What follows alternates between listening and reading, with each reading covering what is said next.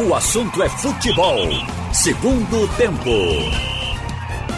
Haroldo Costa. Boa tarde. No ar, o assunto é futebol. Segundo tempo. Estamos aqui com Carlyle Paz Barreto, Roberto Queiroz e Ralf de Carvalho. A gente já discutiu aqui nesse horário, e essa semana, inclusive, eu é, veiculei uma matéria no TV Jornal Meio Dia, na nossa TV Jornal, nós produzimos lá, é, foi veiculada essa matéria, sobre o quanto a Covid já afetou o futebol pernambucano. E hoje veio essa informação de que o Santa Cruz tem jogadores que já estão em isolamento e com possibilidade de estarem infectados. Esses jogadores estão com alguns sintomas e poderiam, inclusive, devem até, podem desfalcar, né? Podem desfalcar o Santa Cruz já na partida diante da equipe do Vila Nova. Porque eles nem iriam para o treino de hoje à tarde, como foi informado agora há pouco pelo repórter João Vitor Amorim. Então tem lá o Pipico, Denilson e o Paulinho já era um jogador em investigação, porque desde sábado ele foi para o Maranhão, mas já não jogou, porque sentiu lá dores de cabeça, alguns, alguns sintomas, dores pelo, pelo corpo, que poderiam ser da Covid-19. Então, gente, Carlyle, Roberto, Ralph, é, é uma realidade do futebol pernambucano. Eu estava até. É, encontrei ali o Leonardo Baltar, nosso repórter da TV Jornal, e conversava com ele rapidinho. Ele disse: Puxa, se é no mata-mata, que é algo que a gente já comentou aqui também, né? Se é no mata-mata lá, ou no, no, quadrangular, né? Já que agora não, não tem o mata-mata. Se é nesse quadrangular decisivo da segunda fase. Olha o tamanho dos desfalques. Olha você perder um pipico, né? um jogador artilheiro, numa reta final, num jogo decisivo. Então tá todo mundo correndo esse risco. Carlyle, é, a, a Covid ainda existe, né? É, pois é, apesar de muita gente pensar que ela já foi embora, né, Haroldo? Boa tarde a você, boa tarde a todos. E quando você começou a falar justamente no Santa Cruz, a primeira coisa que passou na minha cabeça foi: e se fosse no quadrangular decisivo mesmo, né? É, é verdade que mesmo com todas, todas as proteções, todos os protocolos, é, alguém vai furar. E não necessariamente o jogador profissional mas quem está nos bastidores, algum familiar, enfim, isso é inevitável, até pela, pela volta a, ao normal em toda a sociedade. Então, o cuidado cada vez tem que, tem que. O cuidado tem que permanecer. Mas mesmo assim, pode ser inevitável essa infecção. E num ambiente como o futebol, dentro de campo, ótimo. Mas jogadores continuam usando os vestiários. Vestiários é algo apertado, sem ventilação. O do Arruda, principalmente mesmo com tamanho. É muito grande o vestiário do Arruda.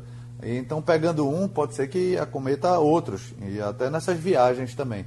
Então, dos males, o menor. Se dois dos principais jogadores do Santa Cruz forem pegos agora, o Santa Cruz já virtualmente classificado para a próxima fase, eles estariam, na teoria, bem para o quadrangular. Mas não deixa de ser preocupante porque isso pode se alastrar para outros jogadores. Imagina quatro, cinco, mesmo sem ser dos destaques, o Santa Cruz perder esses titulares para jogos decisivos. Pois é, ô Ralf, e você tem aquele que está sintomático, né? Que não tem os sintomas, mas que está com o vírus ativo e de repente ele está lá com o companheiro e passa para o outro companheiro, o companheiro acaba sendo infectado e esse já tem os sintomas. São muitas nuances né, dessa, dessa doença que é, é, é, tão difícil. Só se você tivesse, como nós já discutimos aqui mesmo, uma super bolha do futebol, com os caras só frequentando é, treino, hotel, hotel, treino, estádio, estádio, hotel. E não é assim. Você sabe que o jogador se desloca, vai para casa, encontra a família, encontra outras pessoas. Assim como tem muita gente circulando já, né? E, e desenvolvendo suas, suas atividades profissionais normalmente. É um momento desafiador aí também para o futebol. No caso do Santa Cruz, é, o Martelotti também já tá já estava para voltar amanhã. Tudo indica que ele vai voltar, porque o técnico não tem essa questão do, do físico, né? Mas o jogador não, já, por exemplo, o Paulinho já perdeu uma semana de treinos, Ralf. É verdade, Haroldo. É uma questão difícil de ser resolvida. Eu acho que é insolúvel. É uma questão de sorte, porque se formos pensar na bolha, como você falou, na Europa até se conseguiu alguma coisa, apesar de ter infectados também. Mas a bolha para cobrir o Brasil é preciso ser muito grande. Porque é. se o Santa Cruz coloca seu elenco nessa bolha, ou seja, todo mundo se policia, até a família assume um compromisso de eh, não sair para a festa, ficar todo mundo vivendo a vida do jogador. Mas e o outro time que ele vai jogar? Ele viaja para jogar em Manaus, no Pará, no Maranhão, e aí o outro time tem um cara descuidado, contamina o resto. Então, por isso, eu acho que é o fator sorte. A gente está vendo que a Covid é uma realidade dentro do futebol também. Agora, acho que esses jogadores, e não houve nenhuma morte que eu conheço até agora, em razão de que o jogador não tem a comorbidade a que os médicos se referem, por isso separa um grupo acima de 60 anos para ficar isolado. Então, no futebol, todos são novos, porque o jogador de 38, 40 anos é velho no futebol e está em fim de carreira ou com carreira terminada. Então, aí eu acho que isso faz com que eles reajam e voltem 15 dias, 20 dias depois a jogar. Agora, não vejo solução a não ser com a vacina, meu caro Haroldo Costa. Eu acho, Roberto, que o Ralf falou uma coisa muito importante aí, que explica um pouco desse momento. É sorte. Eu estava vendo, por exemplo, o Michael Clayton, o goleiro do Santa Cruz, falando, e ele disse: Ah, eu peguei, e pessoas da minha família também. Então, é, aí tem jogador que está aí desde o começo e está treinando e não teve sintoma ainda e não pegou. Virou um, uma espécie de sorteio, né? Ela vai escolhendo alguns, né, Roberto? É questão de sorte mesmo. Eu acho que não tem jeito. A pessoa pega, mas não sabe onde pegou, não sabe como pegou, não se juntou, não foi à festa. Tem muita gente que pega que não vai à festa, que não vai a, a lugares assim com muita gente. Então é questão de sorte mesmo. Eu estou com um amigo de 65, é, chamado Cajá, que pegou. Estava em casa, entendeu? Agora já está bem, ele tá, tomou remédio e tal. Esses remédios aí, essa, essa Anitta, ele disse que tomou a Anitta. E também tomou umas cachaças aí. ele está bem, agora ele disse que cansa até falar cansa, dá uma. Anda dentro ele para mandar essa cansado. receita preventiva. Pede a receita preventivamente, porque é. Anitta deve ser um remédio difícil de achar. É aquele da. da isso é igual a filme. Isso é igual a filme. Não façam isso em casa. É. Mas ele, eu perguntei, Cajá, como é que você pegou e saiu? Você não estava não tava em casa, fechado, sem sair? Disse, não, eu dei uma saída e esqueci da máscara, peguei um Uber. E o cara não fez questão, me levou, aí pronto, eu peguei. Acho que foi nessa viagem aí que eu peguei. Mas ele está bem, está tranquilo. Então veja, pega, é assim, tá em, tá em todo lugar, ou, ou não está em todo lugar, está em alguns lugares. É questão de sorte, né? Esperar que, que o time do Santa Cruz, se tiver muita gente contaminada, e que esse. O Santa Cruz já está praticamente classificado, até está classificado é, esperar que o pessoal, que não seja uma quantidade grande, e se for uma quantidade grande, é, o, o, o, pessoal volte antes de começo da, da segunda fase da competição, né? É questão de sorte mesmo isso aí, viu? É, a gente não quer que ninguém pegue, né? Mas é. se era para pegar, pegou agora, é. nessa fase aí que o Santa Cruz já está classificado e...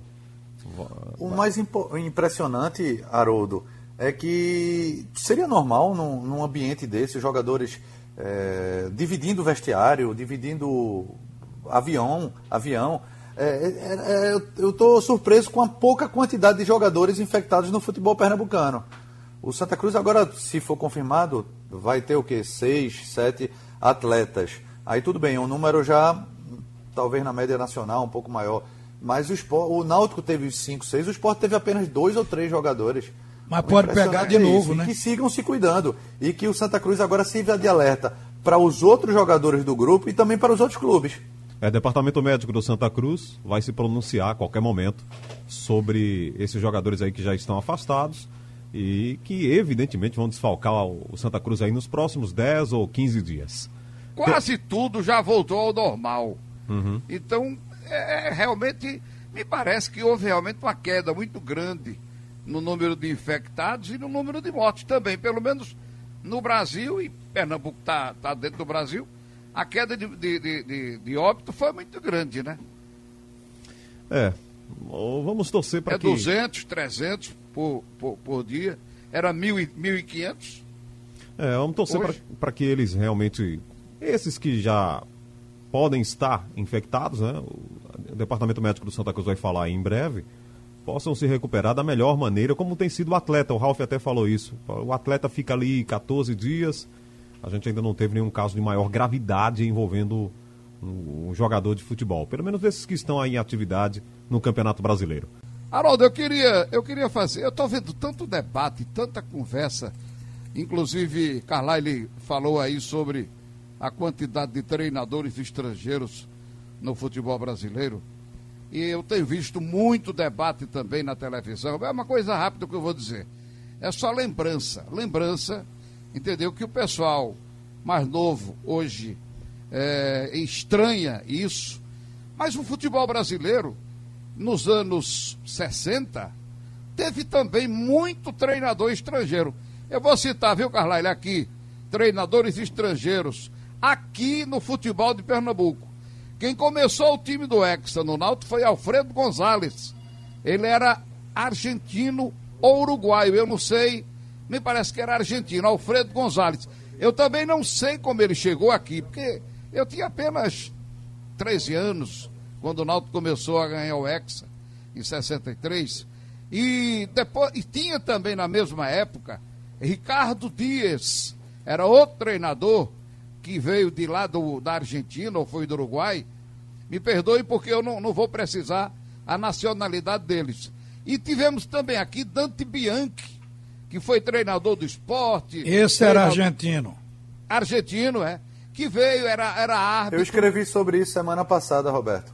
Foi, né? É, lembrei que até a década é. de 50 Comi muito... muito... churrasco com Dante Bianchi. Era Dante muito Bianchi, comum. É. É, comi muito churrasco. Porque... e bom, bom churrasqueiro, né, Ralf?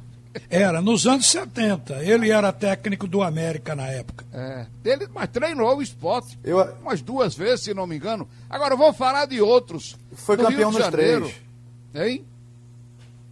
Foi campeão nos três. Foi campeão pernambucano pelo Náutico, pelo Esporte e campeão do, do torneio Pernambuco-Paraíba pelo Santa Cruz. É. É, eu até fiz assim um, essa referência que você está trazendo. E por que tinha tantos estrangeiros? Porque o Brasil não tinha escola de treinadores, né? Então, Argentina é. e Uruguai tinham um futebol até mais, é, mais moderno do que o futebol brasileiro.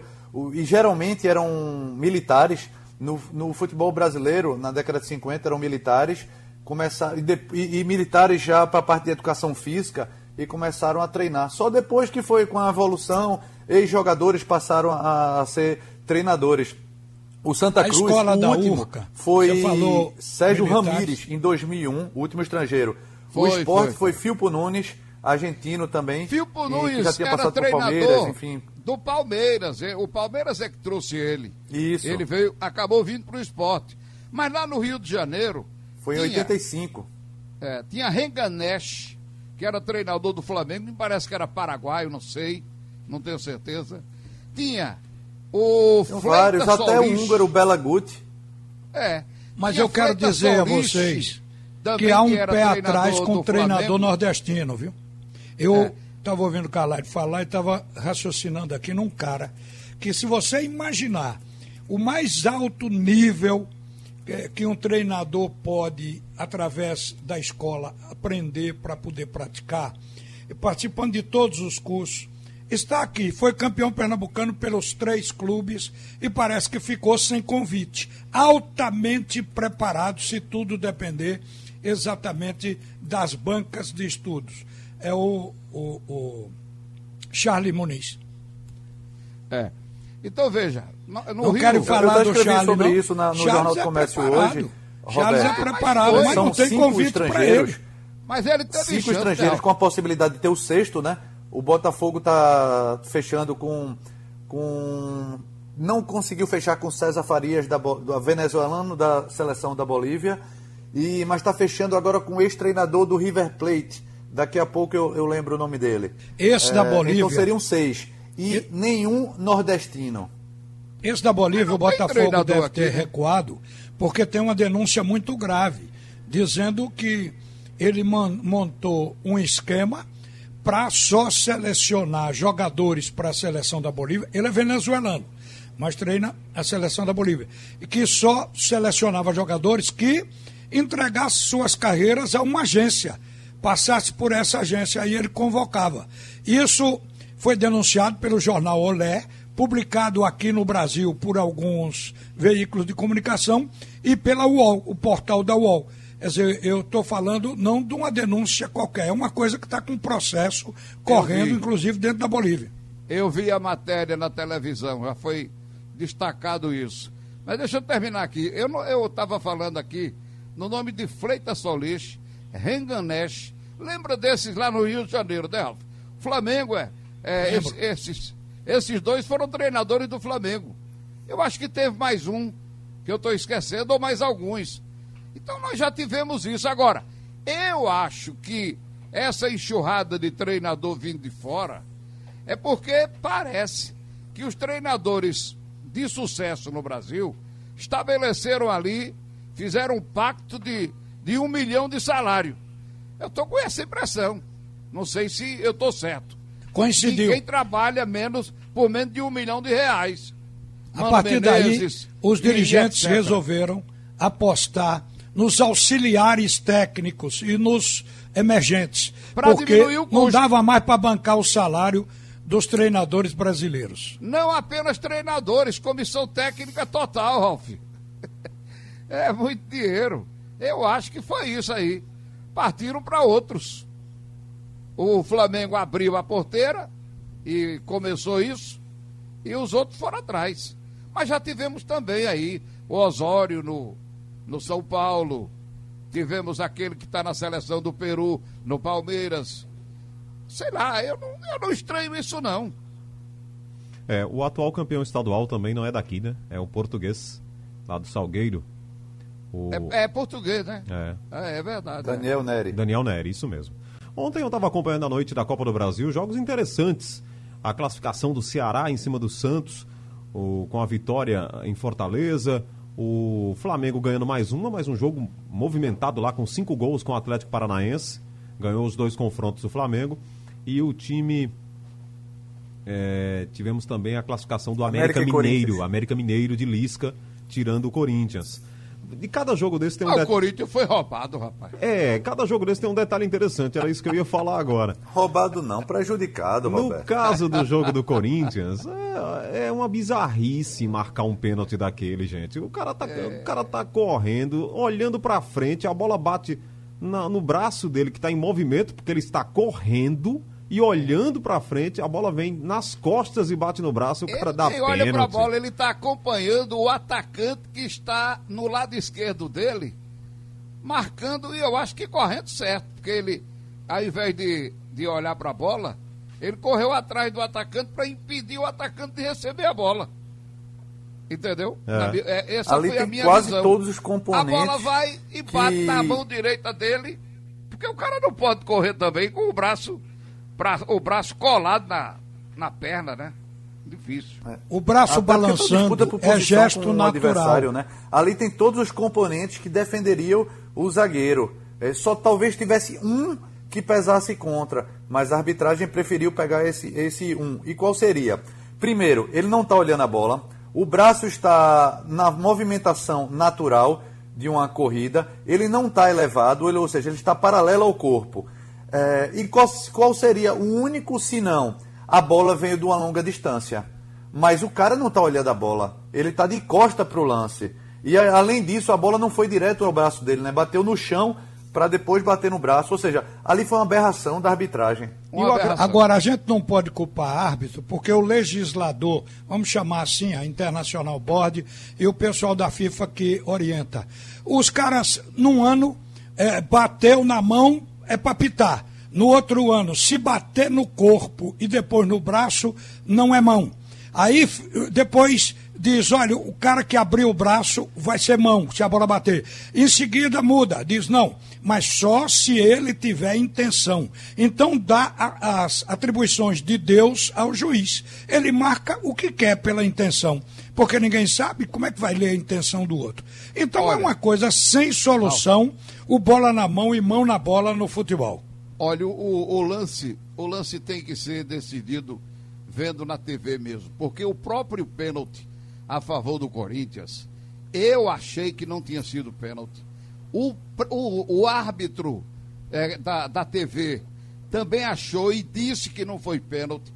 Porém, quando pega o lance com outra câmera, olhando por trás o jogador, a gente vê nitidamente que o cara do América Mineiro dá uma joelhada no, com, a, com a, o joelho direito no jogador do Corinthians. O, o, o, não, eu, eu, pensei, eu vi logo, primeiro lance, pegando a câmera lateral, não foi pênalti. Quando gente, é, é difícil, ó, é uma coisa muito rápida. Aí quando mostra por trás, aí a gente vê que foi pênalti. O, o por PC, isso que né, precisa do VAR. Porque Exatamente. o juiz não tem uma visão é, mas de tem questão de intenção, graus. tem imprudência. No lance, no lance da mão, não foi imprudência, o cara tá de costa, não teve intenção. Nesse, não, nessa questão, pelo menos, do carrinho, foi, Roberto, não. um zagueiro que dá um carrinho lateral dentro da área, ele é no mínimo imprudente. É. O, o lance do, do pênalti a favor do América Mineiro não foi pênalti, não. Ninguém falou que foi pênalti. Não, só o árbitro e o cara do VAR. Aliás, ele nem foi olhar. Nem foi olhar. Porque pela, pela comunicação, o, o VAR já tinha dito para ele, você está certo. E acabou.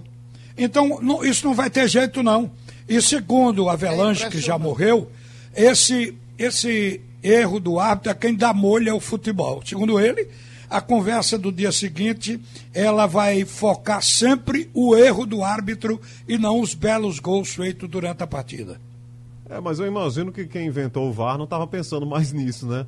De ter tanta polêmica mesmo com o árbitro de vídeo, porque é uma interpretação esquisita, mas... É... Mas se o VAR, vamos avaliar o VAR, o VAR, o VAR no Brasil está diferente do VAR na Europa? Lá será que estão errando tanto quanto aqui? Porque o erro de VAR aqui no Brasil está parecido com o erro do árbitro dentro de campo. Então daqui a pouco vai chegar à conclusão de que o custo elevado que os clubes pagam pelo VAR não chega a compensar. É verdade. Bom, outro que reapareceu ontem... Diga nem isso, viu, Ralf? É, Vá perguntar ao pessoal da Série B se não queria o VAR. É, é, Mas quando eles tiverem o VAR, eles vão se queixar do VAR. Eu... Por enquanto fica o dito por não dito. Vão mesmo. Mas entendi o que o Ralf está falando. De repente, numa reunião deles lá, vai dizer, ó, oh, isso é tão caro e vocês estão errando tanto com eles que a gente não tem mais é nem vontade de pagar. É melhor deixar como era. É verdade. Agora, quem reapareceu ontem também foi o Lisca. O Lisca sempre foi um bom treinador. O, Lisca, o problema do Lisca é o extracampo do Lisca, que a gente sabe que ele ele já. Ele é descompensado. É, que ele o problema do, dele, Haroldo, é a normal, cabeça. Ele sai do normal, mas eu, eu acho o Lisca, inclusive, um dos caras que mais sabem é, interpretar o trabalho do adversário. Ele, ele tem muita informação sobre o adversário, ele conhece as peças, ele anula os adversários. Ele, ele, o trabalho de campo dele não é ruim, o problema é o extracampo. Aí ontem reapareceu no final, né? Mas extracampo como? É a cabeça dele, porque se você historiar o que aconteceu com ele aqui, você vai entender que está na cabeça dele. Ele estava no Náutico, é, prestigiado, a imprensa toda é, apoiava ele, estava com ele, não tinha, o ambiente estava ótimo. Aí ele entra num táxi e diz para o cara do táxi: me leva para o aeroporto, eu, eu, eu vou deixar o Clube Náutico Capibaribe. O cara do táxi foi que deu a notícia para a imprensa, para todos nós. Hein? Ele pegou uma diretoria infantil no Náutico que ele tomou conta do clube, né? Ele, ele, ele Sim, mas é a cabeça dele a que não deixa ele seguir isso, pelo menos o rumo do nariz. Sete profissionais. Ele, ele, veja, ele trouxe dois auxiliares do Rio Grande do Sul, demitiu os dois. Mandou demitir porteiro, é, massagista, auxiliar e a diretoria do Náutico fazendo tudo que ele quis. Depois que ele viu que tomou conta do clube, ele começou a aprontar. Ontem mesmo, tinha nada, ele, ele no lugar de comemorar, e, e fazer aquele gestinho que o Corinthians foi eliminado quatro vezes, né? Ele fez de novo. Foi. Quatro vitórias. É, ele provoca. Ele é um provocador, ele é né? Por natureza. Um provocador, é, é verdade. É Agora, aquele, outra coisa, tá outra bem, coisa né? sobre Lisca. É, aquele clássico da ilha que ele subiu no alambrado. Aquilo ali não tem nada a ver, né? Ele não tem consideração a ninguém. Esse é um, um problema de caráter. No Ceará, ele deixou o substituto para botar o time em campo e depois se soube que ele ficou com ciúme. O cara ganhou todas. Então, quando Isso. ele voltou, mandou o cara para fora. Aqui aconteceu do mesmo jeito. No Eu Paraná poderia- também ele tentou bater no, no auxiliar dele, não foi? Pois é, como é que esses caras vão trabalhar com Lisca? O cara está em casa, é convidado, ele é auxiliar técnico, preparador físico, é observador técnico, aí Lisca chama ele vai. Eu não iria, eu digo, eu fico aqui esperando outro convite, O mas Náutico não vou trabalhar ele com no você. colo. E, e lembra quando ele chegou no Ceará, Ralf? Você tá desse, desse, desse episódio, mas ele, quando depois ele ganhou, ganhou o clube todo do Ceará por bons resultados, por bom trabalho, e ele disse, aqui sim é uma torcida... Falou mal da eu não me lembro o torcida. termo que ele usou, mas ele, disse que era um clube que tinha torcida, Ele- eu se não- referindo ao Náutico, Ele né? disse, eu não tinha isso onde eu estava. É, ele Foi, falou foi, mal da torcida do isso. Náutico. É. Ele falou É mal da torcida do Náutico. O cara aqui ele foi abraçado. Teve gente que fez bandeira de lisca e levou pro estádio, gente. E ele falou mal depois da torcida alvirrubra. É, é uma pena. Agora, dentro de campo, o trabalho dele é bom, não é ruim, não, o trabalho do Lisca. Mas é bom, mas não termina. Vamos ver o América até onde vai, porque de repente Tem dá aquela, todinho. né? aquele, aquele revertere e tudo muda. Então vamos esperar. Ó, outro que, que, que é da turma de Lisca é Marinho, né? Como é que Marinho faz aquilo É. com Voaden? Quase ele foi pra dar no juiz, Roberto, no fim do jogo, ele ia pegar uma punição de seis meses fora do futebol se ele, se ele dá um, um- um empurrão no, no Voaden. É, é problemático também, né? É problemático. Aí por isso que a E gente não vê parou que... por aí não, viu? É por isso que a gente vê que o Tite não chama, né? Não convoca. Porque o cara, um cara desse é, um, um parafuso a menos, não é possível. Esse não entra na Ô, seleção. Haroldo, você viu o que ele fez depois do jogo na rede social? Não, vi não. Pois é, depois de ser eliminado, ele jogou no Ceará, né? E aí foi, foi entrou na provocação de, um, de, uma, de uma torcida, de um perfil não oficial do Ceará, e começou a ficar discutindo, batendo boca com o torcedor. E teve um torcedor lá que falou: é, Charles lhe botou no bolso, algo assim. Aí ele: Quem é Charles? Nunca ouvi falar. Eu quero, eu quero me penitenciar, Eita. me penitenciar por uma palavra que eu disse agora. Eu disse, no caso de Marinho, eu disse, "Di- Tite não convoca nunca, mas convoca. Eu me desculpo, porque Neymar teve o pior episódio no Brasil de um jogador com seu técnico. E a- por atitude, vocês estão lembrados, Dorival Júnior, que, que foi levado à execração Neymar pública pelo Neymar. E, no entanto, o Neymar é o garoto de ouro da nossa seleção. O Não, Tite o demitido foi- desculpa Neymar a cada O minuto. demitido à época foi o próprio Dorival, né? E quem abriu a boca foi o René Simões. Disse o que eu vi hoje aqui foi uma falta de educação, uma falta de Exatamente. respeito. Mas o Neymar tá tentando. Chamou Neymar de monstro. quando- Disse, "Olha, vai se tornar um Quando o monstro. Ganso também, que era da turma do Neymar, foi substituído e disse que não iria sair não, e não saiu não. Ah, O Ganso está no ostracismo, está no Fluminense, mas você vê que ele não atingiu o nível dos demais É companheiros de, de- daquele time do Santos, onde ele nasceu com Neymar, com André, com esses jogadores. Agora, Roberto, tá aí a Copa do Brasil. Ceará. O Ceará tá na primeira divisão, né? Tem um time competitivo lá, o bom trabalho do Guto, que vai ser o adversário do esporte domingo. Mas Cuiabá, América Mineira, turma da Série B fazendo história aí, né, Roberto? É, e são times que estão bem, estão organizados dentro de campo. O time do Cuiabá é um time dentro de campo organizado. Perde o jogo, perde, mas está lá bem colocado. O América Mineiro também a gente vê que é um time é, muito organizado, está lá com seus 35 pontos. O, a Chapecoense está lá com 40, o Cuiabá tem 36, entendeu? Então esses times estão aí na, na, na Copa do Brasil, o Cuiabá, o, o América Mineiro, porque estão bem dentro de campo também. Isso aí tem que se ver. Eles estão, os times são bons, são organizados, senão eles não estariam nas primeiras posições da Série B. Ô. Estariam igual aos outros que estão lá atrás. É a força da Série B, né?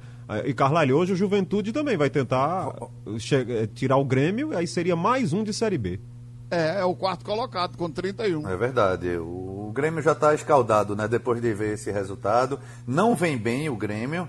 é, tem alguns problemas, mas acho que passa o Grêmio. O Roberto gosta muito de falar de, da questão de gestão financeira, né? Os balanços financeiros. E ele lembrou, ele vem lembrando isso há algum tempo. O Ceará, o balanço financeiro negativo foi 8 milhões. Lembra que o esporte é quase 200, o Náutico é mais de 200, Santa Cruz é mais de 300. O do Ceará foi 8 milhões de déficit. Só com a Copa do Brasil, desde a primeira fase, ele já acumulou, acumulou mais de 11 milhões. Vai pagar o débito e acho que vai ficar ali zerado, viu? Eu tenho impressão com o que está ganhando aí na Copa do Brasil. É, Ontem. É isso aí. É, o problema é que esse ano foi que... diferente, né? Com a perda de, de renda, o déficit deve ser maior de todo mundo. São Paulo ah, sim, perdeu. Sem renda do jogo, né? São Paulo perdeu ontem. Isso. Com os três times, inclusive São Paulo na Sul-Americana, na conta dos paulistas, 8 milhões e 700 mil reais. Porque Corinthians, Santos e São Paulo. Corinthians e Santos na Copa do Brasil, São Paulo eliminado na Copa Sul-Americana, já que se classificou em cima do Ceará na Copa do Brasil, do Fortaleza na Copa do Brasil. É, então é, o São, Paulo está é- lamentando esse dinheiro perdido. Ah, é outro, e a gente? Outro time desequilibrado também, viu, viu, Ralf? Desequilibrado dentro de campo que eu falo. Porque faz quatro, toma três.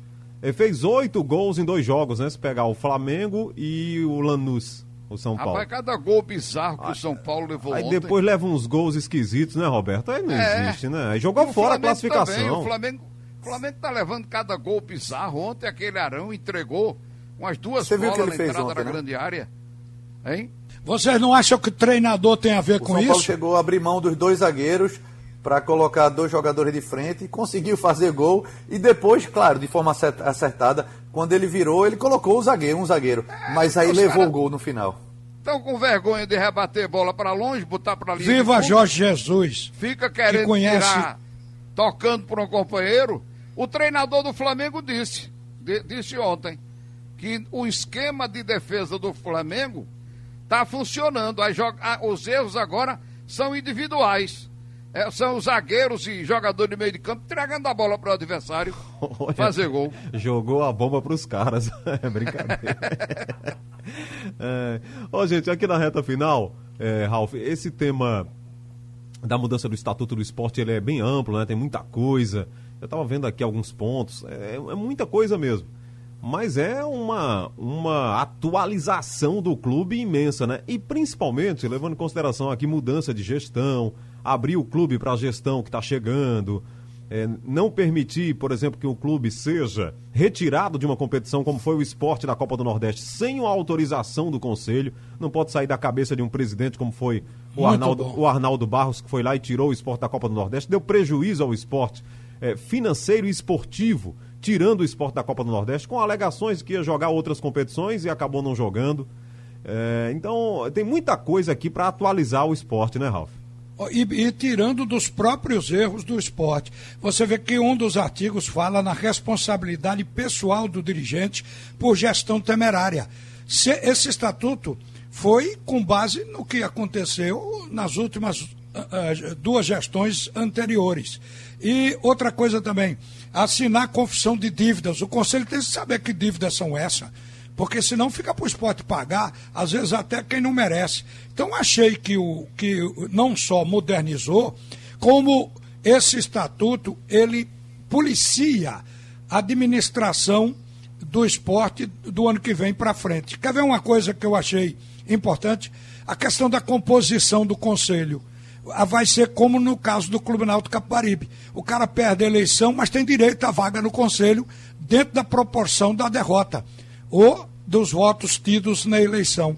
Então, o, o conselho não vai ser mais para blindar o presidente, vai ser um conselho com oposição para poder se tornar democrático e discutir os problemas do clube. Eu acho que o esporte se engrandece com esse estatuto. Parabéns aos conselheiros atuais que fizeram esse estatuto, deixando para gerações que virão a partir do ano que vem. Tem uma mudança aqui, Carla, ele aumento do mandato para três anos. Você acha que é válido isso? Acho importante sim, porque acaba com reeleição, né? Então o que é que acontece? Geralmente os, os presidentes ficam quatro anos e agora eles não vão poder ter reeleição. E aí ficam três anos. Três anos dá para você fazer um trabalho bom. Isso estou vendo com um viés positivo, né? Porque imagine um presidente danoso como aconteceu por aí. E se ele ficar três anos é ruim para o clube. Mas acho melhor acabar com reeleição, sim, clube. Até porque pior ainda com eleição a eleição política, eleição municipal. Uh, no, no, futebol você não tem tanta transparência, né? Você não tem fiscalização. E aí é complicado essa eleição. Um tema rapidinho aqui só para Roberto, agradecendo já aqui a, a Carlyle e a Ralph. Central ameaçando não entrar em campo domingo, Roberto. Rapaz, isso é profundamente lamentável. Os dirigentes continuam pensando que futebol ainda é amador. Eles já corrigiram no, no, na greve passada, hoje já tem outra greve. Quer dizer, os caras não se preocuparam com. O pagamento não é um mês só, não. o pagamento é todo mês. é verdade. Não é brincadeira. É lá, eu lamento profundamente o Central está nessa situação. Que pena. Vamos ver se resolvem de, amanhã, de, de hoje até domingo. Senão vai entrar um sub-20 lá. Já falou o nosso pois Berg é. Santos. Que, que coisa, né? Sugestão ou comentário sobre o programa que você acaba de ouvir, envie para o e-mail ouvinte@radiojornal.com.br ou para o endereço Rua do Lima 250, Santo Amaro, Recife, Pernambuco.